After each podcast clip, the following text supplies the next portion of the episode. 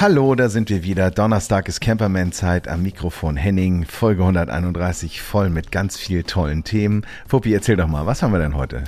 Ja, wir haben heute, da freue ich mich sehr drüber, äh, Historisches unter anderem. Und ähm, ja, Gerd, was hast du mitgebracht? Ich habe mit Nadine gesprochen, nämlich über ein neues Album von Hosier. Kennt man von Take Me to the Church und er hat was Neues dabei. Ziemlich geil. Und ich habe von der Firma Primus einen extra großen Gaskocher für euch getestet. Das ist sehr spannend und das hört ihr später. Und dann gibt es noch eine kleine Reise und zwar in die USA. Ich habe mit einem Gast gesprochen, das erste Mal mit Familie richtig eine große Reise gemacht hat, eine tolle Sache gesehen hat und vor allen Dingen erzählt er uns, was man bedenken muss, wenn man das selber mal machen möchte. All das und noch viel mehr ab jetzt im Camperman. Ihr hört Camperman. Der Podcast zum Einsteigen und Aussteigen. Mit Henning und Gerd.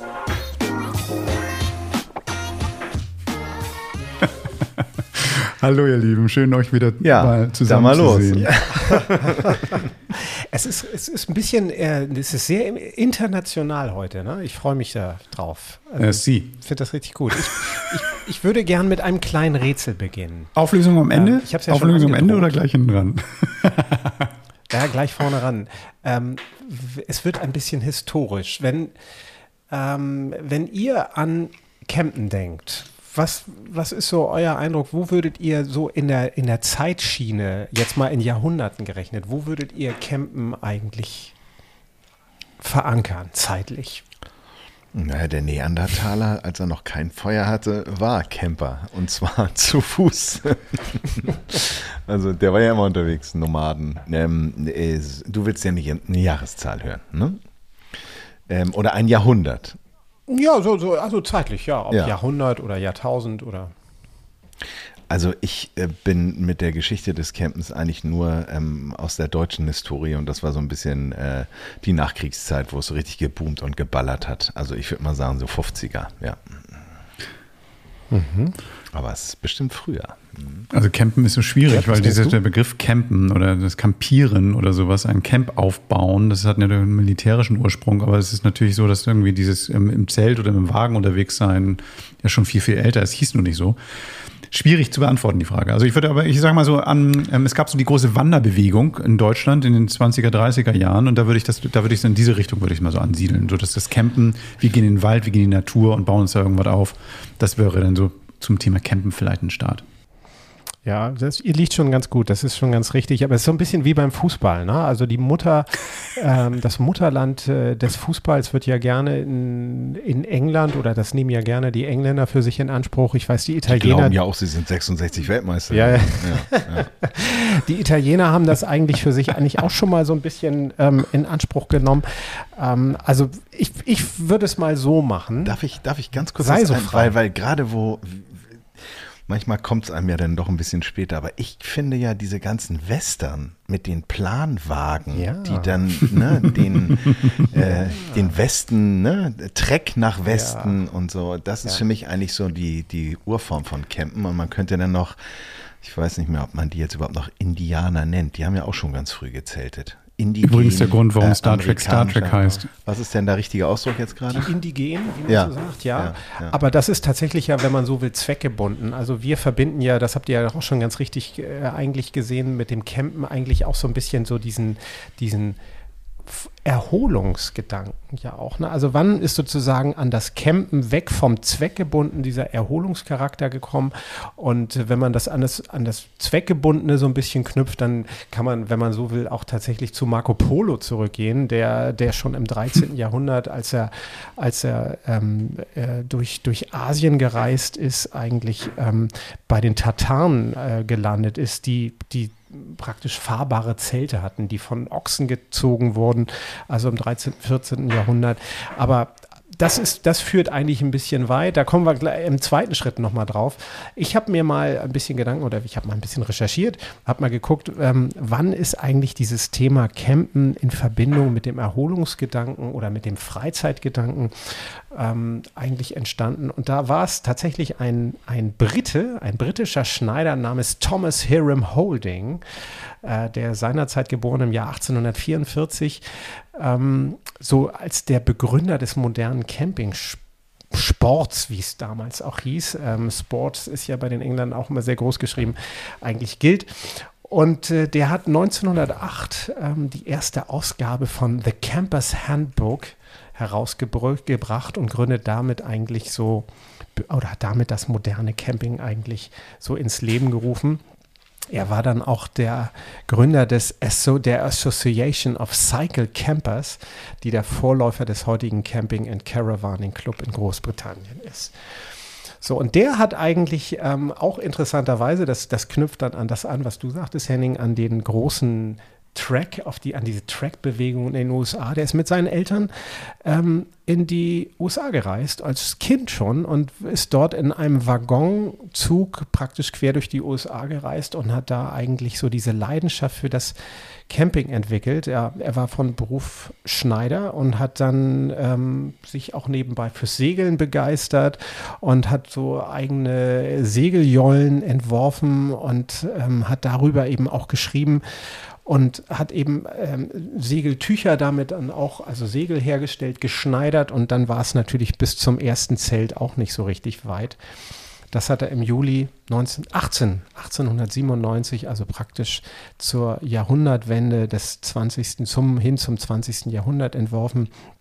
Mit 52, 52 Jahren hat er das erste Zelt eigentlich entworfen. Und das war ein Leichtbau. Das ließ sich dann auch auf dem Fahrrad transportieren. Also auch der war damals schon ein richtiger Pionier, als es darum ging, mit leichtem Gepäck praktisch unterwegs zu sein und ähm, ist ähm, mit, mit dem Fahrrad losgefahren, dann praktisch ähm, dann in seiner eigenen Heimat ähm, in, in Großbritannien, in Irland ganz genau und ist mit seinem Sohn und zwei Freunden losgezogen und äh, die sind praktisch durch Irland gezogen auf eine Radcamping-Tour im Südwesten Irlands und haben da also lange Zeit miteinander verbracht und haben dann auch, er hat dann daraufhin ein, ein, ein Almanach geschrieben oder ein Buch geschrieben, Cycle in Camp und ähm, hat dort eben niedergeschrieben, wie sich diese Pionierreise des Campings dann praktisch dargestellt hat und äh, wie man praktisch eben Urlaub für wenig Geld und mit leichtem Gepäck praktisch machen kann und das Ganze schon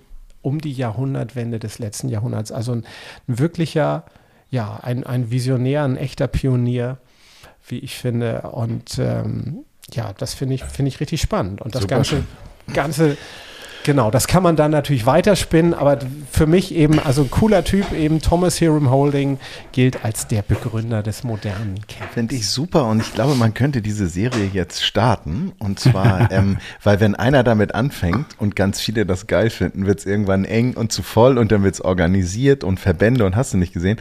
Ähm, ich werde mal versuchen und vielleicht unterstützt ihr mich dabei. Gerd, lassen wir mal raus, der weiß das bestimmt, ähm, äh, wo denn der erste Campingplatz gegründet wurde. Also wo dieses Camping in dem Sinne so kommerzialisiert wurde, dass dann auch der, also ich meine, ne, nicht mit Schaufel, mhm. sondern vielleicht auch sanitäre Anlagen und so. Das äh, ist in das, das finde ich richtig spannend. Ja. Das finde ich spannend. Das ist mal tatsächlich erstmal ein Rätsel. Ähm, mal gucken, wie werden, Vor allem werben die noch damit. Stell, ich stell mir gerade vor, den gibt es immer noch. Und sagen so, wir sind beurkundet der erste Campingplatz und wir haben noch die Original-Toiletten, Plumpsklos, aber egal. Also keine Ahnung, muss, ja, muss ja super sein. ich würde mich viel eher dafür interessieren, was Herr Hiram Holding dazu sagt, dass Camping jetzt Vanlife heißt. Aber egal, drehen wir jetzt nicht drüber. So, aber nee, aber das ist genau das Thema. Vanlife ist genau der, der, der Anknüpfungspunkt. Ne? Wie ist praktisch nämlich das moderne Camping auch im Camper, im, im Wohnmobil, im Reisemobil. Wie hat sich das ähm, sozusagen da weiterentwickelt? Und auch das ist hochinteressant. Also Marco Polo, soweit wollen wir gar nicht zurückreisen. Aber beim, wenn man an modernes Camping im Camper denkt, dann denkst du, okay, das ist so 60er Jahre, so da hat das richtig Fahrt aufgenommen, als dann die, die klassischen Anhänger dann hin zum, zum echten Reisemobil entstanden sind. Das ist alles noch viel, viel älter, ehrlicherweise. Auch das gab es schon um die Jahrhundertwende. Da gibt es also unglaublich interessante ähm, Chroniken, ähm, also schon im, im, zum Ende des letzten Jahrhunderts gab es in den USA und in Frankreich gab es äh, praktisch ja, LKW oder auf LKW-Fahrgestellen äh, basierend die ersten Wohnmobile. Da gibt es unfassbar coole Fotos. Ähm, 1909 ähm, gibt es also ein Foto von einem Auto, das, das einen Anhänger zieht. Die hatten tatsächlich schon Betten, kleine Küchen, fließend heißes und kaltes Wasser. Also wenn man so will, hochmodern, alles schon ausgestattet. Das waren sozusagen die ersten Wohnmobile, die schon durch die, in dieser Zeit durch, durch Frankreich und die USA. Meinst du Wohnmobile oder Wohnwagen? Nee, tatsächlich richtig Wohnmobile. Wohnmobile. Also praktisch auf dem, auf dem Leitergestell, auf dem LKW-Gestell aufgebaute Wohn- oder Tiny Homes, wenn man so will, die auf diesen, auf diesen ähm, äh, diesen, diesen ja, LKW-Gestellen dann schon unterwegs waren. Und ähm, ich, ich, ich stell, wir stellen das nachher mal dann an die Show Notes auch. Da könnt ihr das sehen. Das ist also irre, was da schon was da schon entstanden ist. Ne? Also so drei Tonnen Packard LKW mit einem richtigen fetten, also fast so an einen Eisenbahnwaggon erinnernden Wohnmobilaufbau ähm, im Jahre 1924. Also starke Sachen. So ein bisschen so wie die Zirkusanhänger, die man Genau, genau, genau, genau, genau, ja, genau. Cool, no? cool. Ja, spannend. Die ersten, die ersten, die ersten regulären, sag ich mal, wo, die man auch so als Wohnmobil bezeichnen würde, kamen ja tatsächlich aus Deutschland. Ne? Also das ist in den 30er Jahren entstanden. Herr Detlefs hat ja damit angefangen. Das genau. heißt, also aus diesem aus diesen Einzelstücken, die dann, also was, was anderes kann das ja damals nicht gewesen sein, also diese, diese coolen Wagen, von denen du sprichst.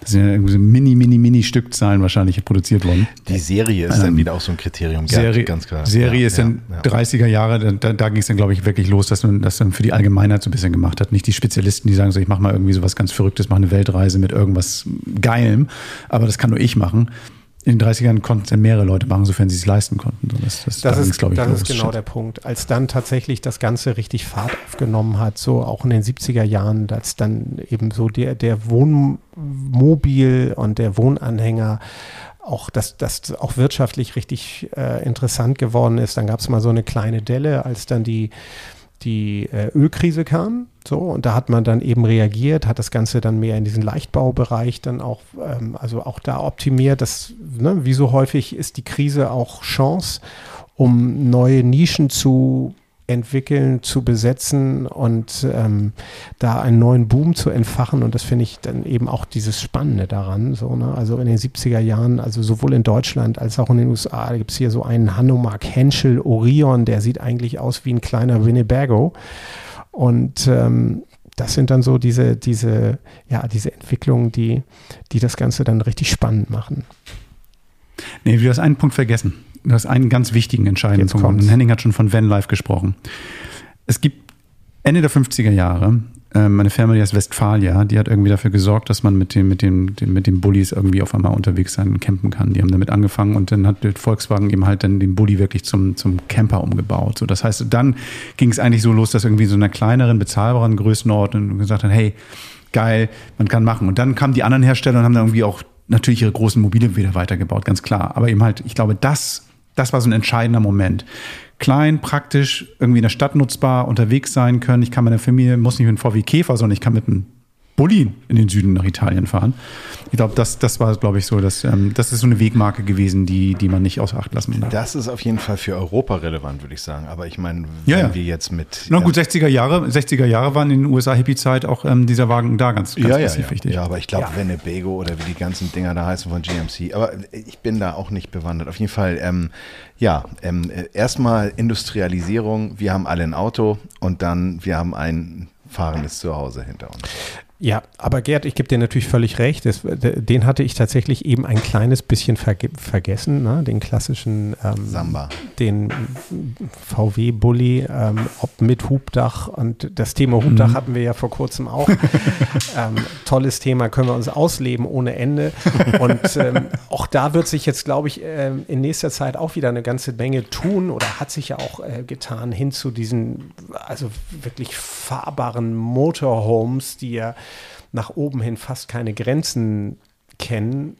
Ich sehe das, das Thema tatsächlich ein bisschen kritisch. Ähm, das ist, glaube ich, auch entstanden in der Zeit, als dann die, die äh, Flüge jetzt auch wieder oder das Thema Fliegen auch wieder ein bisschen verpönt äh, ist und auch in Corona-Zeiten auch die die sozusagen Stay in Your Country Bewegung so ein bisschen wieder, wieder ähm, hip geworden ist, dass man da eben, ähm, dass, die, dass die Wohnmobile und die, diese ganze Bewegung auch der Motorhomes, dass das eher gerade wieder einen Boom bekommen hat oder erlebt. Ähm, ich bin mal gespannt, in welche Richtung sich das demnächst entwickeln wird oder in der nächsten Zeit. Also ich glaube, das, das wird sich eher noch breiter aufstellen, aber ähm, wir erleben das ja gerade auch an in dieser ganzen Thematik ähm, überfüllte Plätze, beziehungsweise auch ähm, gerade in Deutschland eben, ähm, ne, dass, dass du eben nicht mehr an, du darfst eben nicht einfach irgendwo an der, am Straßenrand stehen, anders als in Skandinavien eben zum Beispiel. Also da, da, da werden Restriktionen, ne, die wir hier erleben. Und ähm, das wird, glaube ich, spannend, wie sich das in der nächsten Zeit entwickelt. Ich finde den Geschichtseintrag, den wir gerade aktuell live erleben, sehr spannend und sehr interessant, der Vanlife heißt. Und ich habe das eben so ein bisschen abschätzig gesagt, es ist Camping. Äh, nein, es ist nicht Camping. Es ist mittlerweile die Möglichkeit für junge Leute, die sich womöglich gar keine Wohnung in Großstädten leisten können. Und auch Laubenpieper sind rar und werden immer weiter wegverdichtet in den Großstädten, die im Grunde genommen die Möglichkeit haben, so eine Art von Ausgleich für ihren stressigen Alltag zu haben. Das heißt, Vanlife ist ja noch sehr viel mehr als in seinem Auto zu leben und Autos zu zeigen, die super aufgeräumt sind, die nichts mit der Realität zu tun haben, aber das ist ja eine andere Geschichte. Also von daher, da passiert gerade sehr viel und ich glaube, es ist so eine Bewegung, ähm, die eine Freiheit und eine Unabhängigkeit bietet, die ein bisschen trügerisch ist, gebe ich dir vollkommen recht. Boom, Corona etc. Aber die ja noch mehr ist als nur das Auto, was einen transportiert, sondern es ist auch eine Art von mhm. Ausweglosigkeit und vielleicht auch eine Flucht aus den Großstädten, aus den Umständen, in denen man sich befindet, weil einfach keine anderen Angebote gemacht werden. Beispiel Großstadt. Gerade an der Ampel gestanden vorhin, als ich mit Greta Gassi gegangen bin. Junger Mann, Mühe gemacht, Zettel aufgehängt, gezeichnet ich suche eine Wohnung, zwei Zimmer, warm, 650. Ja, habe ich gedacht, ja, dann viel Glück, ganz viel mhm. Glück. Und das ist leider so. Ne? Und dann ist dann vielleicht das Auto oder das Mobile Home, Vanlife die, die Möglichkeit. Ne? Ja, also ich, ich, ich finde das eher spannend und ich freue mich halt eben auch immer, wenn dann so aus diesen aus diesen Krisen oder auch vermeintlichen Krisen so neue Ideen ent, äh, entstehen. Ne? Ob, das, ähm, ob das was sowohl die, die Nachhaltigkeit betrifft, was die, was die äh, Mobilität betrifft, was die, ne, aus den Lifestyle tatsächlich betrifft, was die Möglichkeiten betrifft, sozusagen auch ähm, des Aufrüstens. Wir kennen das nur aus eigener Erfahrung, Henning, du mit deinem T5, ich mit meinem Defender, so, ne, wo man irgendwie sieht, wie kannst du die Kiste so nach und nach eben weiter optimieren und, und aufrüsten und du kaufst das eben nicht fertig von der Stange, weil das irgendwie gar nicht bezahlbar ist. Und das macht, finde ich, diese Sache Sache auch spannend Total. Und, und, attraktiv. Auf jeden Fall ein sehr, sehr spannendes Thema, die Geschichte einmal aufzudröseln. Aber wenn man jetzt mit einem Camper unterwegs ist und ähm, unterwegs vielleicht auch wohnen möchte, dann muss man auch mal was essen. Dann muss man auch mal kochen. Ne?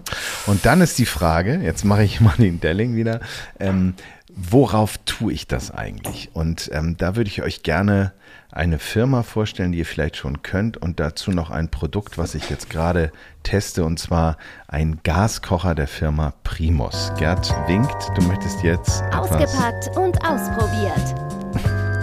Das Produkt der Woche. Das ist ganz süß, weil Gerd ist ja äh, auch wieder ähm, in, seinem, in, seinem, in seinem Hideout im Süden in Italien angekommen und er hat sich eine, ein, ein, im Zoom, wir gucken uns hier gegenseitig Zoom-mäßig an und er hat sich einen äh, Bildschirmschoner bzw. einen Greenscreen hinten reingelegt und es ist irgendwie eine kuschelige Bar, die anmutet, wie sagte er zumindest, das soll sie sein, die Bar aus der äh, Sitcom, glaube ich, sagte man, oder sagt man, äh, äh, ähm, äh, wie hieß die noch, Gerd? Die, die Cheers. Cheers. Cheers. Genau. Cheers. Ja, das war diese, diese Kneipe da im Keller, wo dann die Geschichten erzählen wurden. Wie hieß denn der Hauptdarsteller? Woody Harrelson hatte damals sein, ähm, Ted Danson. Ted und Woody Danson, Harrelson ja. hatte damals auch sein. Ted Liebe. Danson, Ja, ja. genau. Der war ja selber trockener Alkoholiker, ne? Das war ja der Witz an der Sache, ne? Er selber durfte nichts trinken und hat aber praktisch täglich buchstäblich zur Flasche gegriffen. Mehrfach. Wir müssten vielleicht dann auch noch mal in die Shownotes einen Link äh, reinkopieren, wo man über Fax abrufen auch ein paar Folgen gucken kann, weil ganz ehrlich, das ist das, wo gibt's das noch zu gucken? Gibt es noch irgendwo Ja, gibt- das ist ja- es gibt RTL 3 tatsächlich Länder. Bouquet? Nee, tatsächlich, ohne Quatsch, es gibt Länder, das ist immer noch so, dass die in Endlosschleife laufen, weil das ist ja eine ganze Welt. Ich will gar nicht zu weit jetzt in dieses Thema rein, aber es ist eine ganze Welt, wo ja verschiedene Serien auch daraus entstanden sind. Ähm, Mit Kelsey Chen, ähm, heißt ja eine Schauspieler, der den Anwalt gespielt hat, der mit seinem Bruder wiederum Ist ja eine Psychologen, Psychologen-Sendung gemacht hat. Nee, nee, das heißt, es findet alles in dieser Cheers-Welt statt. Und das heißt, die ist so groß, diese Serie, so groß, ähm, dass irgendwie die über 10, 15, 20 Jahre immer wieder dann irgendwie ähm, Schauspieler dann aufgetreten sind, die da irgendwie die ersten Rollen gemacht haben und die auf einigen Kanälen quasi rund um die Uhr gespielt werden. Und so von daher, das ist schon, schon verrückt. Das ist genauso wie Zweiter Weltkrieg in England. Da wirst du ja vom Taxifahrer immer noch angesprochen. ist so. Das ist, ja, ich Ja, glaube, das ist eher in den USA so. Also ich weiß Nee, nicht, nee, nee, nee, nee. Also gut, vielleicht gibt es auch eine Art von Krieg. Lass uns nicht über Krieg reden. Lass uns über Kochen reden. Kochen ist viel geiler. Ähm, okay. Aber Cheers finde ich geil. Cheers. Das ich, also das finde ich, das, ähm, Prost finde ich auch das gut. musste jetzt auch mal sein. Das, Ja. das hatte jetzt auch seine, seine Berechtigung. Ich erzähle euch jetzt mal einen Schwank aus meinem Leben und zwar vom Kochen unterwegs. Ich habe mir damals, als ich angefangen habe ähm, mit meinem Vanlife-Leben, ähm, einen Kocher einer Firma gekauft, die heißt Primus und das ist der Two-Peak oder Two-Pike Kocher gewesen. Der hat mich sehr überzeugt. Der war damals auch nicht günstig. Der hat, glaube ich, irgendwie 250 Euro gekostet ähm, und hatte eine, so eine schöne Edelstahl-Außenhülle und dann noch so Eichenapplikationen, wo man noch was draufstellen konnte. Ich fand ihn erstmal hübsch und er konnte vor allen Dingen auch sehr schnell, sehr gut auch eine Hitze entwickeln, war toll verarbeitet mit so einem Griff. Ähm, und den habe ich bis heute im Betrieb. Und äh, es sehr schön ist auch, es gibt so ein, so ein, so ein sehr massives ähm, Ventil, äh, was äh, im Lieferumfang enthalten ist, wo man dann die Möglichkeit hat, auch über einen mitgelieferten ähm, Adapter ähm, sagen wir mal, verschiedenste äh, Gasversorgung äh, anzuschrauben. Das heißt, es ist eigentlich schon dafür gesorgt, dass du den ähm, äh, großen 5 Liter oder 2,5 Liter äh, Kanister anschließen kannst oder eben die Kartuschen, die Primus eben auch liefert, äh, in kleiner und in äh, mittlerer Größe. Das heißt, da ist eigentlich an alles schon gedacht in diesem Paket. Was mir immer aufgefallen ist bei dem Two-Pike, den ich wie gesagt sehr, sehr liebe, auch aufgrund der Optik, ist, dass wenn man da jetzt mal ernsthaft, keine Ahnung, kochen möchte und zwar zeitgleich für die hungrige Bagage. Und ich rede da jetzt von zwei ähm, 28 Zentimeter Durchmesser, müsst ihr jetzt nicht nachmessen, aber das sind so die herkömmlichen äh, mittleren Kochtöpfe, die man so in der Küche verwendet. Wenn man da im Grunde genommen einen Nudeltopf aufsetzen möchte und eine Art von äh, Soße äh, zubereiten möchte, bleiben wir mal bei der klassischen äh, Tomatensoße, dann wird das schon eng auf dem Ding. Und dann muss man irgendwie gucken, dass man das in Etappen macht, was auch geht, klar. Und jetzt kommt die Firma Primus, glaube ich, mit der Lösung für genau dieses Thema. Und zwar haben sie den Alika Stove ähm, an den Start gebracht. Der Alika Stove ist im Grunde genommen vom Aufbau ähnlich. Du hast unten Aluguss verarbeitet, du hast zwei Piezo-Zünder, du hast zwei Brenner, du hast eine Klappe. Und du hast jetzt allerdings eine sehr viel größere Kochfläche, dass du ohne weiteres eben zwei 28 Zentimeter Kochtöpfe nebeneinander aufbauen kannst. Und einen größeren Brenner und einen kleineren Brenner. So kriegst du im Grunde genommen dann auch nochmal dein Wasser sehr viel schneller zum Kochen. Was ich auch sehr schlau finde, ist, dass die Seiten Klappen, die hinter der Rückklappe sind, jetzt auch mit kleinen Scharnieren oder kleinen Fingern fixiert werden können. Das heißt, schon der Tupik äh, hat äh, die Vorrichtung gehabt, dass wenn seitlich Wind reinkommt, dass du so Klappen hast, die sich per Magnet auch an die, an die an den Deckel haften. Äh, die kannst du jetzt fixieren, weil beim, beim, wie gesagt, beim Vorgänger oder beim kleineren Vorgänger, den es auch immer noch gibt, ähm, fing die dann irgendwann an, so ein bisschen rumzuklappern und rumzuschlappern. Was ich auch sehr, sehr schön finde und was ich erstmal nachlesen musste und noch gar nicht verstanden hatte, ist die 360 Treffpunkt Lösung. Das heißt, dieser Kocher hat die Möglichkeit oder bietet dir die Möglichkeit, dass wenn du draußen kochst, was ich liebe, den Deckel über zwei Messingscharniere abzulösen. Das heißt, dann hast du eigentlich nur noch den flachen Kocher und kannst den Deckel allerdings als Ablagefläche nutzen. Das heißt, er kann auf dem Tisch stehen bleiben, da stellst du den heißen Topf drauf, gar kein Problem. Und so kann man dann im Grunde genommen auch gemeinsam kochen, wenn man das denn möchte. Ähm, oder eben auch, wenn es windstill ist, äh, die, die Landschaft genießen und, und noch eine Abstahlfläche äh, haben. Finde ich, finde ich sehr schön. Einziger Punkt, der mich ein bisschen stört, ist bei den Kochern generell von Primus, dass die die, die, haben eine sehr schöne Edelstahl, so eine Edelstahl-Kabel, ähm, was im Grunde genommen dann zur, zur Gasflasche führt. Dieses Kabel oder dieser, dieser Schlauch ist meiner Meinung nach immer unterdimensioniert. Er ist viel zu kurz. Das heißt, ähm, wenn du jetzt mit einer Gasflasche arbeiten möchtest, dann ist dieser ähm, Schlauch zu kurz. Also sprich, wenn ihr keine Kartuschen mehr verwenden möchtet, aber auch kein Problem, kann man alles nachkaufen, kann man dann anschrauben. Das ist auch kein Hexenwerk, denn dieser Kocher ist wunderbar, sagen wir mal, auseinander zu bauen. Das heißt, es gibt sowohl die Abstellfläche für die Töpfe als auch das ähm, Auffang, die Auffangschale, wo, wenn es mal überkocht, ähm, äh, die ist aus Edelstahl gefertigt, die kann man problemlos in den Geschirrspüler packen.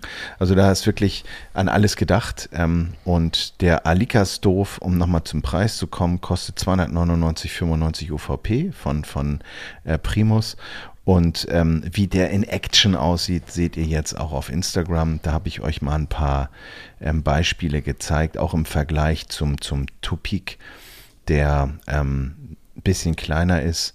Ähm, ich finde, das ist eine sehr schöne Weiterentwicklung, beziehungsweise eine, eine Weiterentwicklung in einen Bereich, wo man sich so sagt, ich brauche eigentlich zwei wirklich ähm, ausgereifte und, und, und große Platten, um dort mit einer herkömmlichen mittleren Pfanne und einem herkömmlichen mittleren Topf irgendwie zu kochen und so irgendwie auch den Spaß am Kochen unterwegs zu haben. Gefällt mir sehr gut. Ähm, ja, das ist mein Produkt der Woche. Tada. Eine Frage habe ich dazu. Eine Frage habe ich mhm. dazu. Und zwar, du hast gerade gesagt, diese Verlängerung des Schlauches. Mhm. dieser Schlauch, der mitgeliefert wird, ist das wie immer bei Primus eigentlich für die Kartuschen und man muss sich sowieso für, den, ähm, für die große Gasflasche noch einen Schlauch holen? Nee. Oder ist das mit beigelegt? Oder? Nee, nee, bei Primus ist es so, dass alle Adapter dabei sind. Sowohl der Adapter für die Kartuschen als auch der Adapter für die Gasflasche. Das heißt, du schraubst einfach nur den Schlauch zwischen, sagen wir mal, diesen Messing-Anschluss. Äh, für ähm, das dann im Grunde genommen Versorgungs, für die Versorgungseinheit. Entweder du nimmst die kleinen Kartuschen oder nimmst die große Flasche und du musst eigentlich nur in der Mitte den Schlauch auseinanderschrauben. Da kommt also im Grunde genommen nur der Schlauch. Und der ist dann, ich glaube, ein Meter, ein Meter. Okay, also ich muss, nicht, ich muss nicht, okay. Nee, das ist, ähm, das ist ja cool. ganz also schlau gelöst. Ich kann das hier mal zeigen. Seht ihr denn auch, guck mal, du hast im Grunde genommen im Lieferumfang hast du ähm, eine Tüte dabei da hast du dann im Grunde genommen diesen kleinen ja. äh, Allzweckschlüssel und du hast dann im Grunde genommen den Adapter, der ist jetzt für die Gasflasche mit dem Gummiring und der Super. wird dann da reingeschraubt Super. und zwar über diese kleinen Pins und dann sitzt das Ding fest. Kleiner Tipp, ähm, wenn ihr diesen Gummiring auf diesem wunderbaren, massiven Messing-Einsatz ähm, äh, verliert, weil ihr den natürlich auch bewegt und der sich mal abnuddelt, dann habt ihr ein Riesenproblem, weil dann ist die Flasche, die, die, die Gasversorgung nicht mehr dicht. Mein Tipp, ich mache es immer so bei mir, wenn ich den abbaue, nehme ich den Gummiring gleich ab und lege ihn an einen sicheren Ort, wo ich ihn garantiert wiederfinde. Das ist für mich so eine Routine, weil ich habe den schon mal verloren und habe ihn lange gesucht. Es war die Küche blieb kalt. Ähm, und insofern äh, ist das so ein kleiner äh, Hack aus meinem Leben. Achtet auf diese Gummidichtung, nimmt sie ab, legt sie, keine Ahnung, vorne in euer Armaturenbrett. Ja. Ich, ich, aber da genau würde ich nochmal nachfragen. Ich, ähm, aber nur weil du es bist. Genau. Der, der lässt sich direkt an die Gasflasche dann anschließen oder ist da noch der Druckminderer dazwischen Nix, eigentlich? Einfach nur dieser mhm. Verbinder. Mhm. Direkt an die Flasche und dann hast du im Grunde genommen da drüber diese schwere Messing-Wurfmutter, mhm. die ähm, man mit ein bisschen Geschick auch von Hand selber festzieht. Da brauchst du keinen Schlüssel ähm, und macht man die Flasche auf und es pfeift nicht, ist alles gut. Wenn man ihn im Auto verwendet und jetzt keine Abluft und so weiter hat, wenn ich im Auto koche mit diesem Kocher, auch mit meiner, ich habe mir ja eine zweieinhalb Liter Flasche gekauft, die kann man ja nicht im Austausch mieten, Dann lasse ich natürlich alle Fenster auf, wenn ich koche. Ähm, Kohlenmonoxid haben wir alle schon mal gehört. Und mache die Flasche auch nach jedem Kochen wieder zu, damit da irgendwie gar nichts schiefgehen kann. Aber das ist auch krass, weil diese Primus-Kocher, ähm, auch der kleine schon, die haben eine solche Power. Ich könnte euch jetzt die Zahlen nennen, sagt mir nichts, sagt euch vielleicht auch nicht viel. Ähm, die machen richtig Lärm, wenn das Gas ausströmt. Also das hörst du, ne? Also da ist richtig Georgel. Mhm. Und von daher ähm, ist das wirklich ähm, eine mobile Küche. Es ist jetzt mittlerweile, es ist in der Größe äh, von dem Alika ähm, für mich gefühlt eine richtig äh, hochwertige Küche, mit der du da problemlos kochen kannst. Ich finde es ich find's vor allen Dingen super schick und ich muss immer so ein bisschen aufpassen, dass ich mich nicht so ein bisschen von dem Style ähm, blenden lasse. Aber ich habe es ja direkt vor mir liegen hier und alleine schon die Haptik, das ist sehr, sehr hochwertig, sehr sehr, also eine sehr gelungene Mischung aus Haptik, ähm, überzeugender Qualität und auch mit diesen beiden Piezo-Zündern, das finde ich schon auch irgendwie, äh, alleine das ähm, überzeugt mich sehr.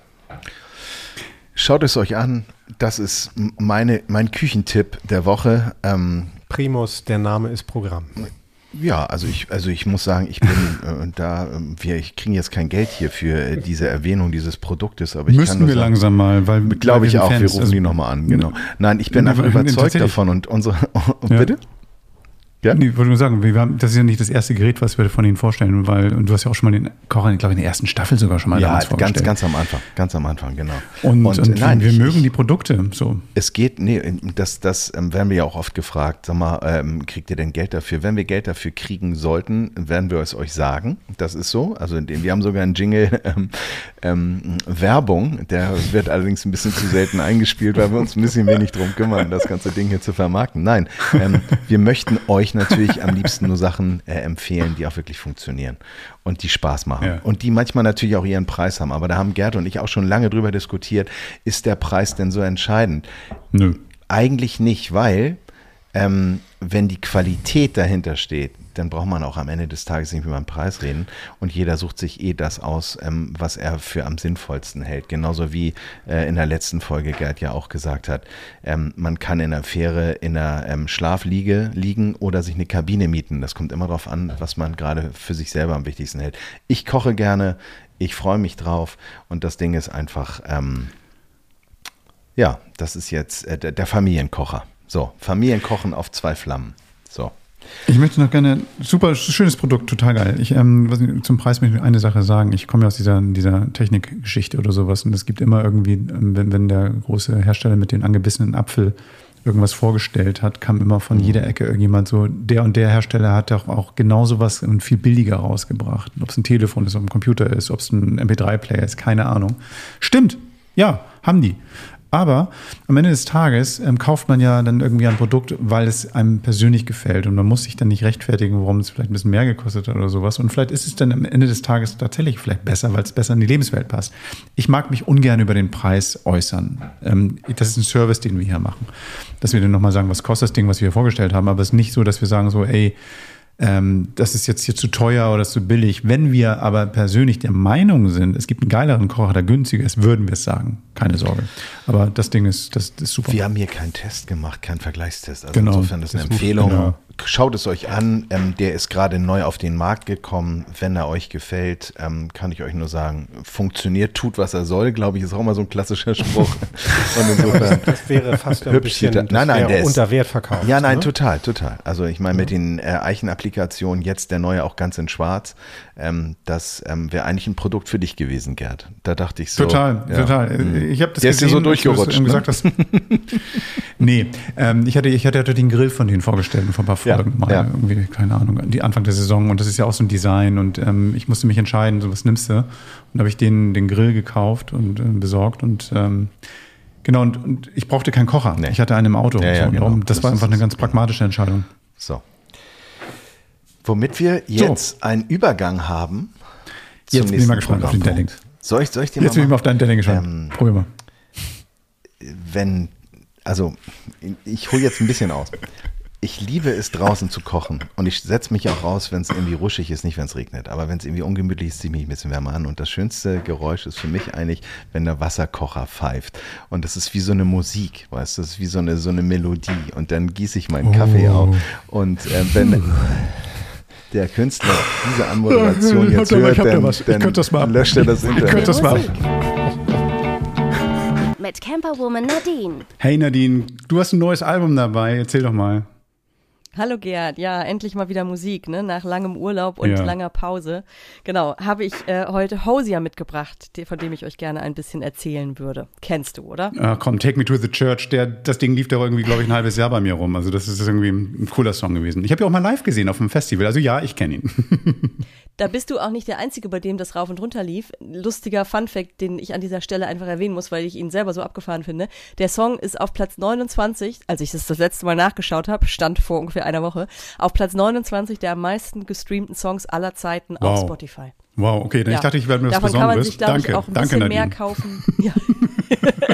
Davon kann man sich, glaube ich, auch ein bisschen mehr kaufen als ein, keine Ahnung, ein Abendessen oder so, Ja. was bei Spotify ja immer der Fall ist. Also genau, ja, mit dem Song ist, hat er echt, äh, hat er, glaube ich, schon mal ausgesorgt. Und ähm, der war ja auf seinem ersten Album, ähm, das war sogar seine allererste Single, Take Me to Church, auf dem Dachboden seiner Eltern geschrieben. Ähm, hätte, glaube ich, auch niemand gedacht, dass der so durch die Decke geht. Ähm, und zumal es ja jetzt auch nicht so ein typischer, weiß ich nicht, Radiohit ist oder so. Hm. Das Video handelte von Homophobie und so. Also echt so Deep Stuff irgendwie. Aber ja, genau. Und dann sein zweites Album kam vor, weiß ich gar nicht mehr, ein paar Jahren, drei, vier Jahren oder so. Und jetzt hat er sein drittes Album, Unreal Unearth, das am 18. August erscheint.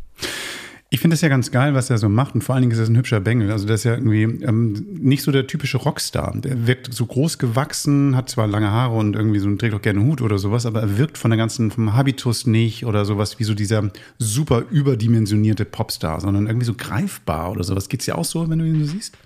Total, ja. Ich habe ihn auch bis jetzt tatsächlich zu jedem Album interviewt, also jetzt auch gerade wieder zum letzten. Und ähm, ich weiß nicht, ob das was Irisches ist, so diese Bodenständigkeit oder so, keine Ahnung. Das ist wirklich, der, der Typ ist fast zwei Meter groß, Ja. ne, wenn der reinkommt, ich, also der ist wie so ein Riese. Ähm, aber der ist so wahnsinnig äh, nett und auch eloquent. Also es, äh, das ist wirklich so einer der Top-Gesprächspartner, die man sich für ein Interview auch vorstellen kann, weil hinter jeder Note, hinter jedem Wort irgendwie eine, eine große Geschichte steht. Also den könnte ich, glaube ich, einen ganzen Tag, 24 Stunden interviewen und er hätte immer noch nicht alle Fragen gestellt. Also es ist wirklich toll, es macht total Spaß. Ich finde, äh, also, also es ist einfach ein ganz toller Künstler, das stimmt einfach so alles irgendwie. Ähm, stimmt das auch für die Musik, die er jetzt gemacht hat mit dem dritten Album? Das heißt also, ähm, klar, man fragt, dann kommt ein neuer Superhit dabei rum. Ist es irgendwie wieder so ein Ding, wo man sagt, wow, er hat eine Message? Ist es da auch ein eloquenter Typ? Also, was gibt's da zu erzählen? Ja, total. Also auch über das Album könnte ich jetzt, äh, könnte ich hier zwei Stunden referieren, glaube ich. und würde euch alle langweilen. Nein. Nein, es ist, das Album äh, ist 16 Songs lang, also so ein richtiger Brocken irgendwie, eine Stunde ähm, Spielzeit.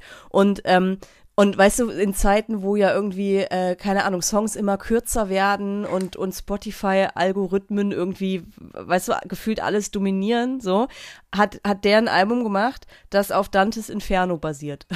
ich habe das Theaterstück Inferno- gesehen. Ich habe das Theaterstück mehrfach gesehen und gelesen und sowas von da. Das ist schon ein harter Stoff, muss ich sagen. Genau. Genau, genau, genau. Also für alle, all, alle, denen es nicht so geläufig ist, wie Dantes Inferno erzählt ja die Geschichte von Dantes Reise durch die Hölle in neun konzentrischen Kreisen. Diese Kreise sind, ich muss selber nachgucken, wo habe ich es mir aufgeschrieben? Vorhölle, Lust, Völlerei, Gier, Zorn, Häresie, Gewalt, Betrug und Verrat. Ähm, und, und es sind halt 16 Songs, wie ich sagte. Also es ist nicht so, dass jeder Song einen Kreis behandelt. Es gibt auch einen Song, der gar kein, mit gar keinem Kreis verbunden ist, aber so im, Groben und Ganzen ba- basieren die Songs auf diesen neuen Kreisen. So und, und befassen sich, also sind jetzt nicht eins zu eins, ne, aus Dantes Inferno übernommen oder so, aber haben grob irgendwie Zusammenhänge damit. Also wirklich, äh, da muss man erstmal drauf kommen, ne? Ich habe ihn auch gefragt, wie, äh, so, was zur Hölle hast du dir dabei bitte gedacht? Und er meinte, naja, er hat einfach in der Pandemie, irgendwie hat er viel gelesen, Sachen gelesen auch, die er sich immer schon mal vorgenommen hatte zu lesen, wo er aber nie die Zeit zu hatte und dazu gehörte auch Dantes Inferno. Und er meinte zu mir, im Grunde ist es halt äh, ja eine Geschichte über eine Reise. Also jemand äh, steigt in die Dunkelheit hinab, so, und, und kommt am Ende, aber am Ende wieder auf der anderen Seite heraus, so. Und, ähm, und er- er sagte, als er da so drüber nachdachte beim Lesen, hat er gedacht, im Grunde ist es das, was wir alle gerade äh, erleben oder also erlebt haben in der Pandemie, nämlich Also vielen wurde irgendwie der Lebensunterhalt genommen oder was auch immer, ne? Es ging in so eine Düsterheit, aber am Ende kamen wir irgendwie alle wieder da raus und er wollte halt einfach mit dem Album gerne so eine, so eine Reise erzählen, auch nacherzählen. Auch eine Hoffnung machen vielleicht, ne, dass man am Ende dann irgendwo auch wieder rauskommt und ähm, das ist vielleicht klar eine Katharsis oder sowas auf dem Weg liegt, aber ähm, danach dann vielleicht befreit aufschlagen kannst. Aber sehr religiöse Themen, ne? Also Take Me the, to the Church ist so eine Sache. Jetzt eben halt auch so diese, diese Inferno-Geschichte vor Hölle und durch die Hölle gehen und so. Ist es ein religiöser, ein sehr spiritueller Mensch? Nee, also der ist zwar auch, ich meine, in Irland spielt Religion eine große Rolle und er hat mir auch erzählt, er ist auf, auf eine katholische Schule auch gegangen, äh, ja, doch, katholisch, also Schule gegangen. Und, Ja, ähm, aber ja, aber ist jetzt nicht so, dass, dass das äh, bei ihm noch eine große Rolle spielt, dass er jetzt irgendwie wahnsinnig gläubig ist oder so. Aber das sind natürlich auch starke Bilder, mit denen man irgendwie gut spielen kann. Also es ist nicht nur Religion. Ich finde, also beim ersten Album war es noch mehr Religion. Ähm, jetzt hier ist auch viel so, so Mythologie, griechische Mythen und so. Also ein Song äh, ist so angelehnt an Ikarus, die Geschichte von Ikarus. Dann ist noch ähm, irgendeine andere, ich habe es gerade wieder, ist mir gerade schon wieder entfallen, weil da wirklich so viel in den Song steckt. Also da sind ganz viele Referenzen so auch an die griechische Mythologie, aber auch an irische Schriftsteller. Also De Selby, der erste Song heißt De Selby One und der zweite De Selby Two. Und ähm, das ist eine Figur aus einem Roman von einem irischen Schriftsteller, der Seamus Heaney Oh, nee, Entschuldigung, Fl Flan oh irgendwas heißt. Jetzt habe ich es durcheinander bekommen. Es ist, siehst ja, wirklich. Also man könnte da, glaube ich, seine Doktorarbeit drüber schreiben oder so über dieses Album. Steckt Auch über irische Namen. Auch über irische Namen. Henning und ich waren da und haben festgestellt, dass einige Sachen nicht nur irgendwie nicht lesbar sind, sondern auch da nicht aussprechbar sind. Also von daher, das ist irgendwie, glaube ich, kein Das Problem. Aber du, Deselby, lass uns da mal kurz reinhören. Ähm, ich glaube, ähm, Deselby Part 2, witzigerweise der, die Single, ähm, der erste folgt dann danach, aber schauen wir mal. Hören wir mal kurz rein. Warte mal. Kommt da was? Kommt nichts? Oh doch, ich, ich muss natürlich auch spannend. Riga drehen. Jetzt geht's los.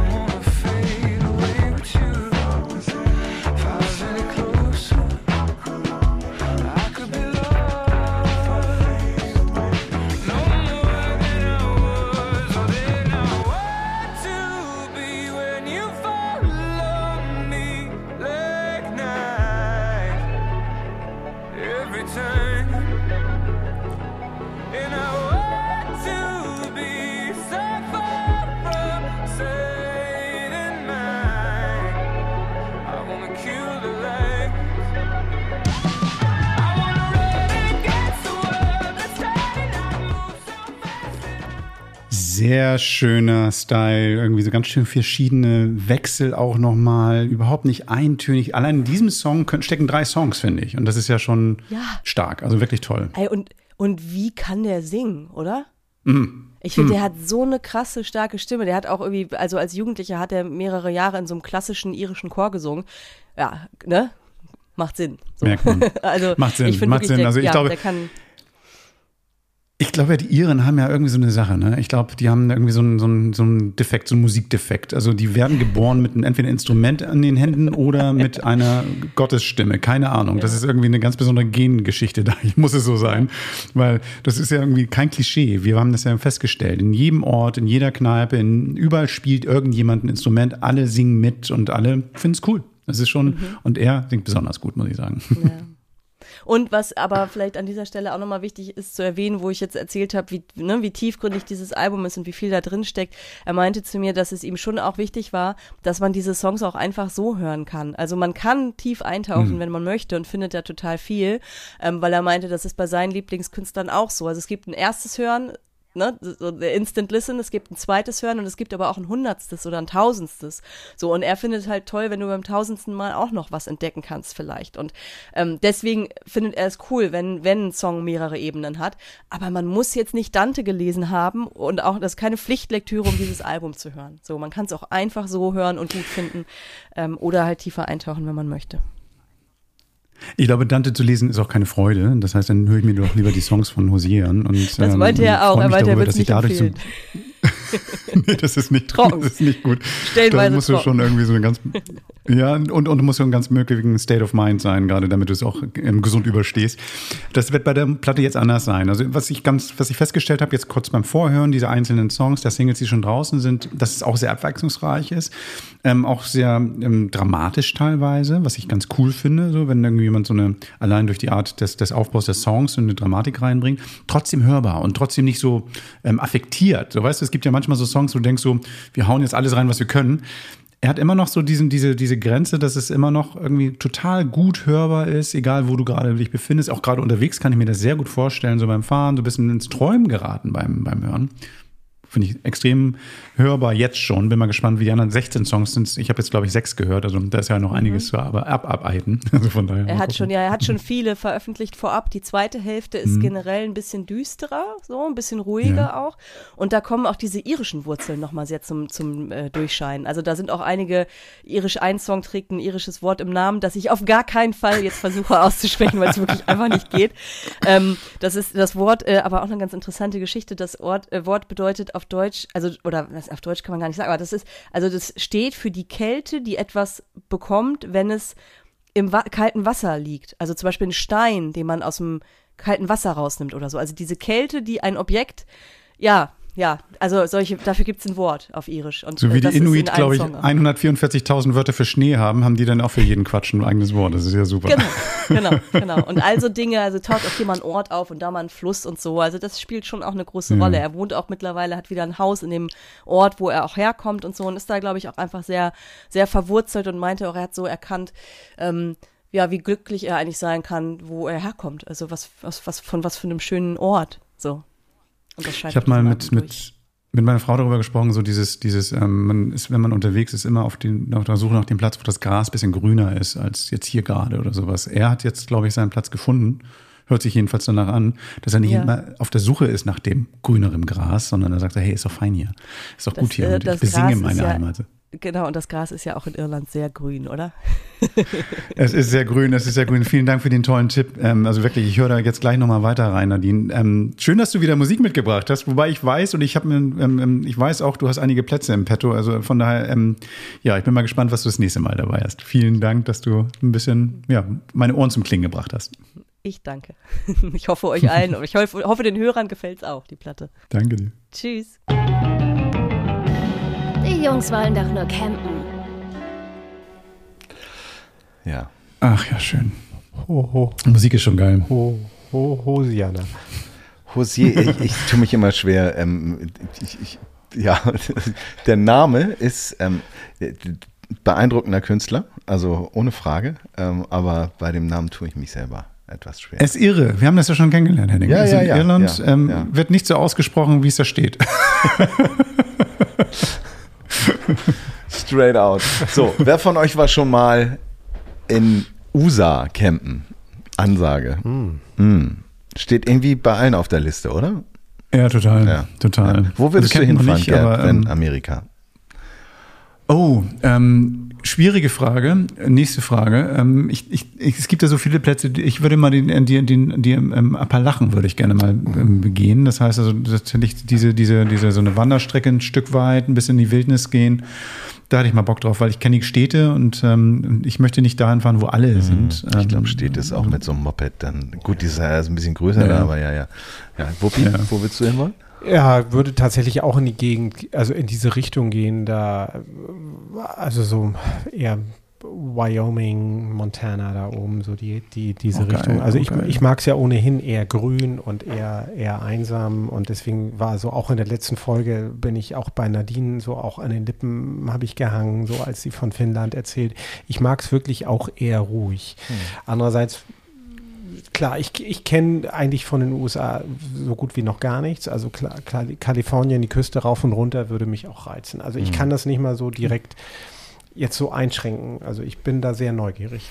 Ich würde gern die Wüste sehen. Ich würde gern diese, diese, ähm, keine Ahnung, ob es jetzt der Grand Canyon und dann noch weiter Death Valley, so diese, also für mich ist dieses, dieses No Country for Old Man Ding, das ist so, so das, was ich sehen würde, ja. Gerd hat einen Ja, dann habe ich was für dich hin. Nee, da, nee, da habe ich was für Henning. Und zwar, ähm, ich habe mit jemandem gesprochen, der genau da war. Der ist von Las Vegas nach Los Angeles gefahren, hat die Wüste passiert, hat auch tatsächlich ähm, den Joshua Tree gesehen und hat genau diese Sachen gesehen, die wir, glaube ich, alle so in diesem Blick haben, wenn wir an so bestimmte Urlaube denken. Das ist der Sven, der mit seiner Familie sich einen Wagen gemietet hat. Aber ich könnte jetzt stundenlang reden. Lassen wir ihn stundenlang reden. Finde ich viel besser. Also, Sven, was ist in Amerika los? Interview der Woche. Hallo Sven, schön, dass du Lust hast, hier bei Camperman dabei zu sein und mir ein bisschen von deinen Reiseerlebnissen erzählst. Erzähl doch mal, wo bist du hingefahren? Was hast du gemacht? Genau, wir hatten wirklich die große Chance, das war auch ein ja, Lebenstraum von mir in Amerika, campen zu gehen. Also in Summe war das, ja, bin ich auch sehr dankbar für eine vierwöchige Reise, wovon eine Woche, das haben wir uns mal vorgenommen, das auszuprobieren, in ähm, Arizona, Nevada, Utah stattgefunden hat, Camper in Las Vegas übernommen und dann, ja, wie ich jetzt schon vielfach gehört habe, ja, das ist die Standardroute sozusagen am Grand Canyon lang über Joshua Tree, dann nach Süden runter bis nach Los Angeles, wo wir den Camper dann wieder zugunsten eines Mietwagens abgegeben haben. Ich glaube, es ist gar nicht so verkehrt, irgendwie eine Route zu nehmen, die man kennt, weil das gerade am Anfang wahrscheinlich auch so ein bisschen na, Sicherheit bietet. Man weiß, dass da Spots sind und dergleichen. Wie bist du da vorgegangen? Also bist, bist sicherlich nicht irgendwo zum Verleih gegangen, hast gesagt, ich nehme einen. Auch der, der hinten auf dem Hof sieht gut aus, sondern du hast dich wahrscheinlich schon vorher beschäftigt. Wie genau? Ja, das stimmt. Also zumal ja auch gerade die ähm, Regionen, in denen wir gewesen sind, also in Las Vegas zu übernehmen und dann gerade Grand Canyon, Joshua Tree. Wir haben dann noch weitere Highlights besucht, wie den Antelope ähm, Canyon. Ähm, wir waren beim Lake Powell und das sind dann doch tatsächlich einige Spots, zum Beispiel Antelope Canyon. Das muss man einfach sechs bis neun Monate vorher buchen, weil man sonst das gar nicht besuchen kann. Insofern, wie sind wir, wie bin ich da vorgegangen? Das ähm, startete vor allen Dingen damit, dass wir uns mit Freunden ausgetauscht haben, die schon eine vergleichbare Tour unternommen hatten. Und die haben uns auch wirklich sehr, sehr viele wertvolle Tipps gegeben. Und dann, große Überraschung, haben wir in diesem Internet recherchiert und haben da wirklich ein paar ganz spannende ähm, Websites gefunden, ähm, wie Camper Days, wo wir dann unseren Camper gefunden haben. Zum Beispiel kann man sich vorstellen, wie so eine Camper-Meter-Suchmaschine von Anbietern, wo man einfach ja seine Anforderungen definiert und dann, wie ja in unserem Fall, ein gutes, passendes Angebot dann bekommt. Wonach hast du denn gesucht? Ihr seid zu viert gewesen, habe ich herausgehört. Das heißt, Genau. also, ähm, hast du da so sch- schon eine bestimmte Vorstellung gehabt, was du haben wolltest? Klingt jetzt nicht nach einem VW California, sondern du hast sicherlich nach was anderem gesucht. Nee, genau. Also wir wollten schon, ähm, also da jetzt schon mit Alkoven, da, so weit war ich damals noch gar nicht. Also was ist jetzt Alkoven, was ist voll integriert, was ist äh, dies, das, Deswegen jenes. frage ich, wie sucht man denn dann, wenn man es nicht weiß? So, das ist genau. Ja, also tatsächlich über die Freunde, die ähm, besagten, die gesagt haben, ja, wir hatten damals, ich glaube, sie sagten auch irgendwas zwischen 22 und 25 Fuß. 25 Fuß entspricht ungefähr siebeneinhalb Meter. Das hätten sie gehabt. Sie hätten noch Slideouts, also unglaublich viel neues Vokabular auch gelernt in dieser Zeit. Also in der Vorbereitung, aber auch vor Ort. Also mit Slideouts bedeutet, der Wagen vergrößert sich, indem dann links und rechts Teile rausfahren, äh, bevorzugt Schlafbereiche ähm, oder das Wohnzimmer.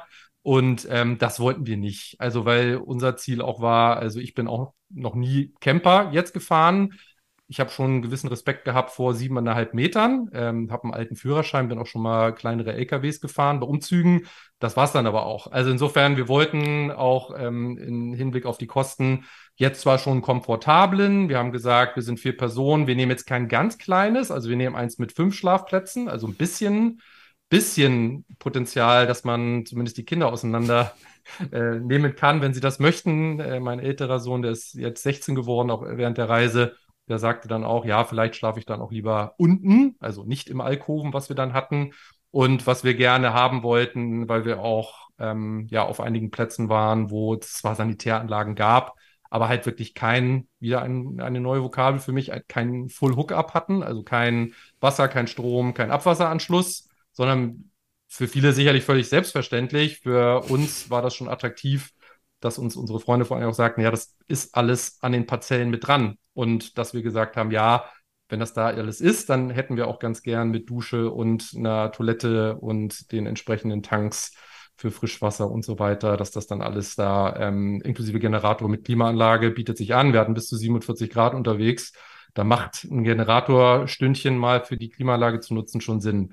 Ähm, das war bei uns noch, was dann zu unserem Anbieter führte, eine One-Way-Option, also weil wir in Las Vegas übernommen haben und in äh, Los Angeles abgegeben haben. Da gibt es auch sehr große Unterschiede, was die Verleiher nehmen. Und das war zum Beispiel noch ein, ein Punkt, auf den wir sehr geachtet haben. Dann so ein Meilenpaket, ähm, Selbstbeteiligungsschutz.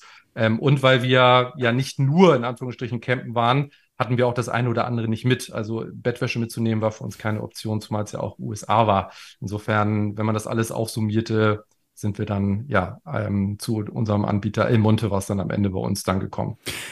Magst du nochmal sagen, was sowas kostet? Also wenn du jetzt sagst, in dieser Größenordnung mit dem Zubehörpaket, das du gerade skizziert hast, was hast du, was hast du bezahlt? Weißt du das noch? Ja, ähm, trifft mich nicht ganz unvorbereitet, diese Frage. Also ich habe nochmal in den Unterlagen tatsächlich gestöbert. Wir haben dann vor Ort, das fand ich ziemlich cool, weil tatsächlich sogar der ähm, Mitarbeiter, ich hoffe, ich trete ihm jetzt nicht vors Schienbein, sehr wertschätzend uns als Kunden gegenüber sagte, ja, ganz ehrlich, das braucht ihr und das braucht ihr nicht. Und zum Beispiel bei ein, zwei Dingen, ähm, Stichwort Campingstühle, dann tatsächlich auch sagte, ja, die könnt ihr jetzt nehmen hier für, keine Ahnung, absurde 15 Euro das Stück, also dafür, dass man sich da ein paar Mal draufsetzt.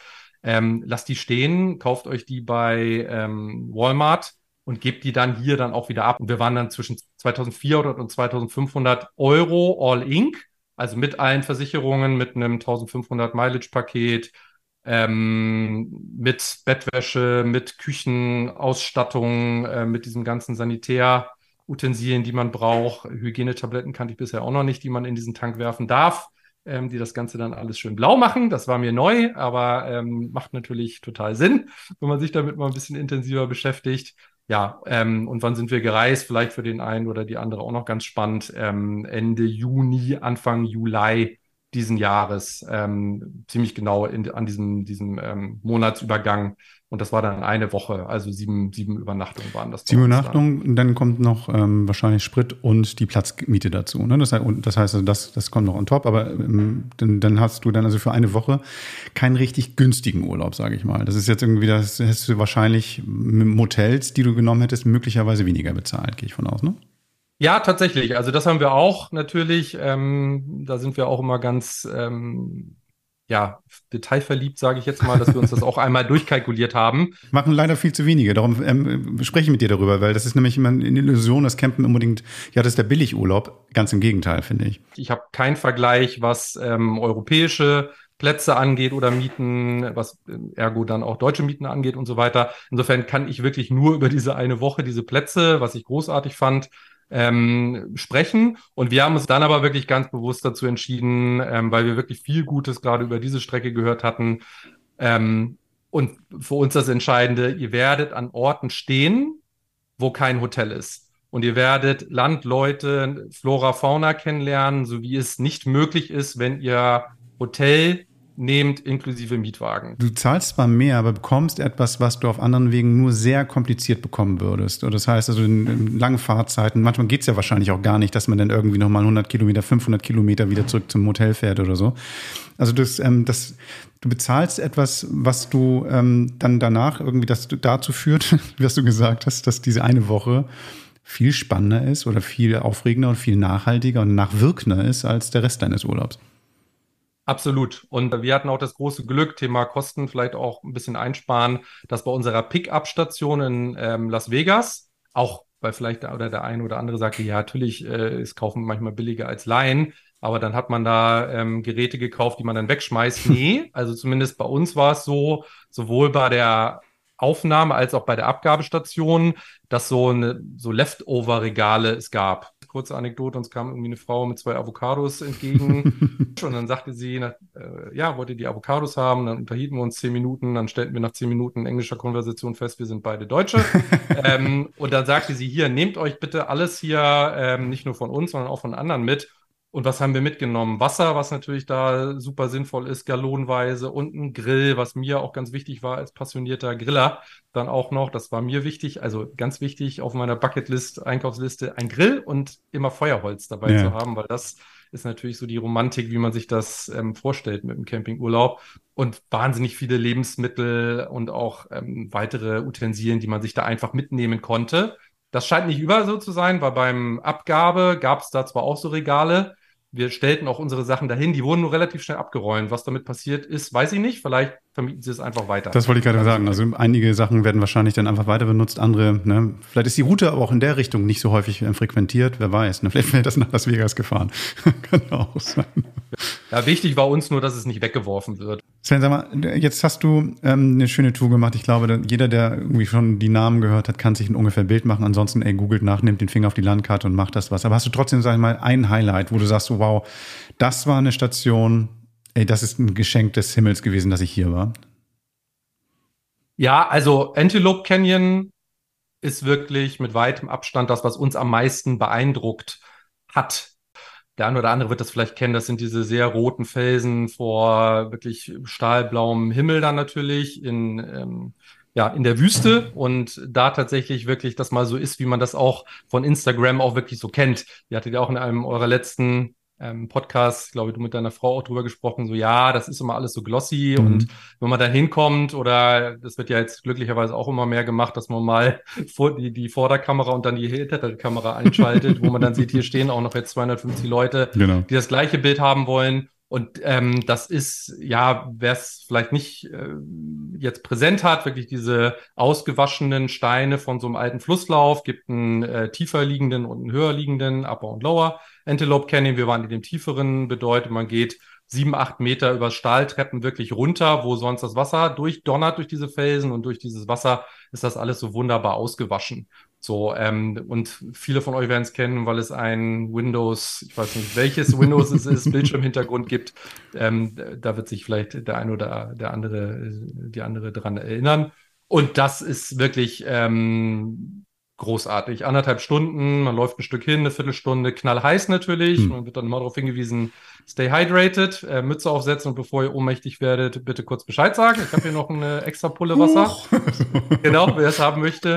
Und ähm, nee, also auch einen großartigen Guide da gehabt in diesem tiefer liegenden Canyon. Und das ähm, ist wirklich immer eine Reise wert. Und da noch wirklich der ja, äh, goldene Hinweis, sehr, sehr früh drum kümmern. Wir waren nicht zur Mittagszeit da. Das ist dann wieder so für die Spezies, wo wir nachgelesen hatten, so Sunbeams, die dann ganz besonders stehen, wo der Guide aber auch sagte, ja, Lirum Larum, jede Zeit ist hier besonders und ähm, du hast ja auch keinen Vergleich. Ja, genau. Ich weiß jetzt nicht, wie es um 12 war, weil ich glaube, wir waren so gegen 14, 15 Uhr drin. Das ist aber wirklich ein ähm, wirklich geniales Highlight. Das würde ich wirklich äh, jedem empfehlen, äh, wenn man da mal in der Nähe ist, das auf jeden Fall mal ähm, auszuprobieren in Arizona. Gut, jetzt bist du nur eine Woche unterwegs gewesen. Ich weiß ja, wie das ist, wenn man in relativ kurzer Zeit viel Strecke macht. Man hat ja manchmal das Gefühl, man hätte gerne länger Zeit da irgendwo verbracht und weniger beim Fahren verbracht. Da ist das Fahren sicherlich auch schön, kann ich mir gut vorstellen. Also man kriegt da ja auch ein bisschen was mit. Aber würdest du jetzt in diese Region nochmal hinfahren oder eine andere wählen? Also in die Region würde ich auf jeden Fall auch wieder fahren. Gerade die etwas abgelegeneren Campingplätze, wo wirklich für 8 Dollar oder 10 Dollar man einfach eine Nacht stehen konnte. Einfach großartig. Also wirklich ohne irgendwelche Wasser, Stromversorgung, ähm, Generator anschmeißen, da mal kurz irgendwie um zu toasten oder mal kurz die Klimaanlage laufen zu lassen und ansonsten sich da wirklich auf den Grill ähm, besinnen. Und da würde ich, ja, würden wir, glaube ich, auch auf jeden Fall wieder mal hinfahren. Jetzt haben wir natürlich auch das eine oder andere da schon gesehen. Mhm. Ähm, vollkommen richtig, wie du sagst. Also das Thema, wir hätten gerne hier und da auch noch ein bisschen länger gestanden. Das ist natürlich sehr komprimiert gewesen. Weil das unsere erste Mhm. Camping-Erfahrung war, haben wir das aber bewusst klein gehalten, weil dass es so positiv ausgehen würde, das konnten wir ja nicht ähm, vorhersehen. Und deswegen haben wir gesagt, dann ist es ja nur eine Woche und dann können wir uns ja auch wieder sozusagen von dieser Erfahrung erholen. Jetzt in der Retrospektive hätten wir natürlich gesagt, ach Mensch, Mist. Eine Woche Hotel, drei Wochen Camper. Ja, das vielleicht nicht, aber vielleicht äh, 50-50 Ja. wäre vielleicht eine ganz schöne ähm, Variante gewesen. Ähm, mit dem viel Fahren, da wollte ich noch kurz einen Schlenker machen. Wir lasen, auch in der Vorbereitung, und das wird vielleicht ähm, euch auch begegnen, die zuhören, dass immer drin stand, nee, also mehr als 100, 120 Meilen am Tag geht nicht. Und dann wird es super anstrengend und so. Und wir so, hm, okay, also wir, also wie du auch sagst, man, der Weg ist das Ziel, ist jetzt ein bisschen abgegriffen, aber da trifft es, glaube ich, also ich finde, das trifft da mal zu, Mhm. weil man wirklich wahnsinnig viel sieht. Und wir haben locker das Doppelte geschafft. Wir haben uns wenig abgewechselt. Ich bin so 80 Prozent, glaube ich, so gefahren. Meine Frau dann eben ergo den Rest. Und also für uns, das ist natürlich immer individuell, ob man so viel fahren möchte oder nicht, war das jetzt kein Problem, 200, 220 Meilen pro Tag mal zu fahren. Vielleicht war es auch mal mehr, weil man schon auch wirklich viel sieht. Und beim nächsten Mal vielleicht nach San Francisco fliegen, da den Camper übernehmen und den Highway Number One runterfahren. Ähm, ob es jetzt bis Los Angeles sein muss oder nicht, weiß ich nicht, aber ähm, das hat uns wirklich auch gut gefallen. Es ist spannend, wie sich der Blick verändert. Also ich habe viel mehr Campingplätze dann wahrgenommen, auch so ein bisschen geguckt, ah, was wäre da eine coole Parzelle Ja, und wie ja. liegt der? Wie kommt man denn dahin? Wie ist denn die Auffahrt dahin? Ist das Ja, breit so für mich als äh, Campinganfänger? Also wie sich so der Blick dann auch auf so eine Straße verändert oder so am Rand, wo man denkt, ach nee, hier hätte ich mich jetzt glaube ich nicht hingestellt mit dem Camper, aber der ist schön da hinten so. Den können wir uns mal merken, dass wir so ja auch noch ein bisschen Notizen uns gemacht haben, wo man vielleicht ähm, ja mal wieder hinfahren könnte.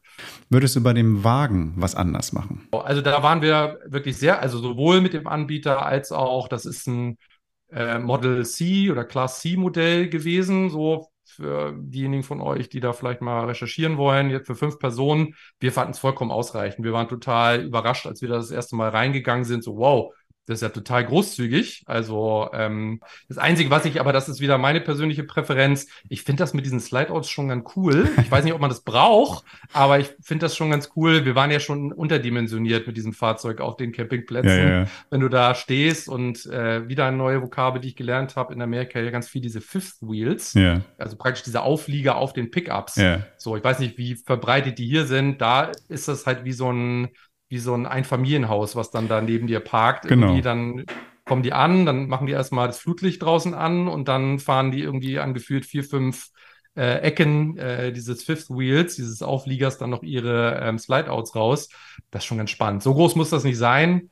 Ähm, so, und wir hatten auch genug Platz. Das ist eher so, es würde mich reizen, das mal auszuprobieren. Aber ansonsten war das aus, vollkommen ausreichend. Es hat da den Vorteil, wenn du mit so einem Ding unterwegs bist, dass du dein, dein Einfamilienhaus auf Rädern da irgendwo abstellen kannst und dann mit dem Pickup dann nochmal in die Stadt reinfahren kannst, was natürlich mit dem Großen mh, schwierig ist und ähm, gut.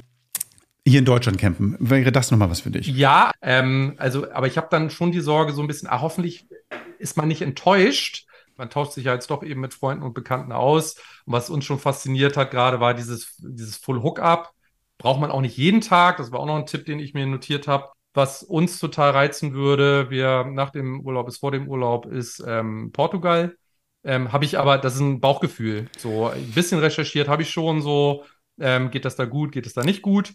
Und was mich auch reizen würde, weil da habe ich viel Gutes gehört, aber Hörensagen, ähm, Skandinavien und da Schweden.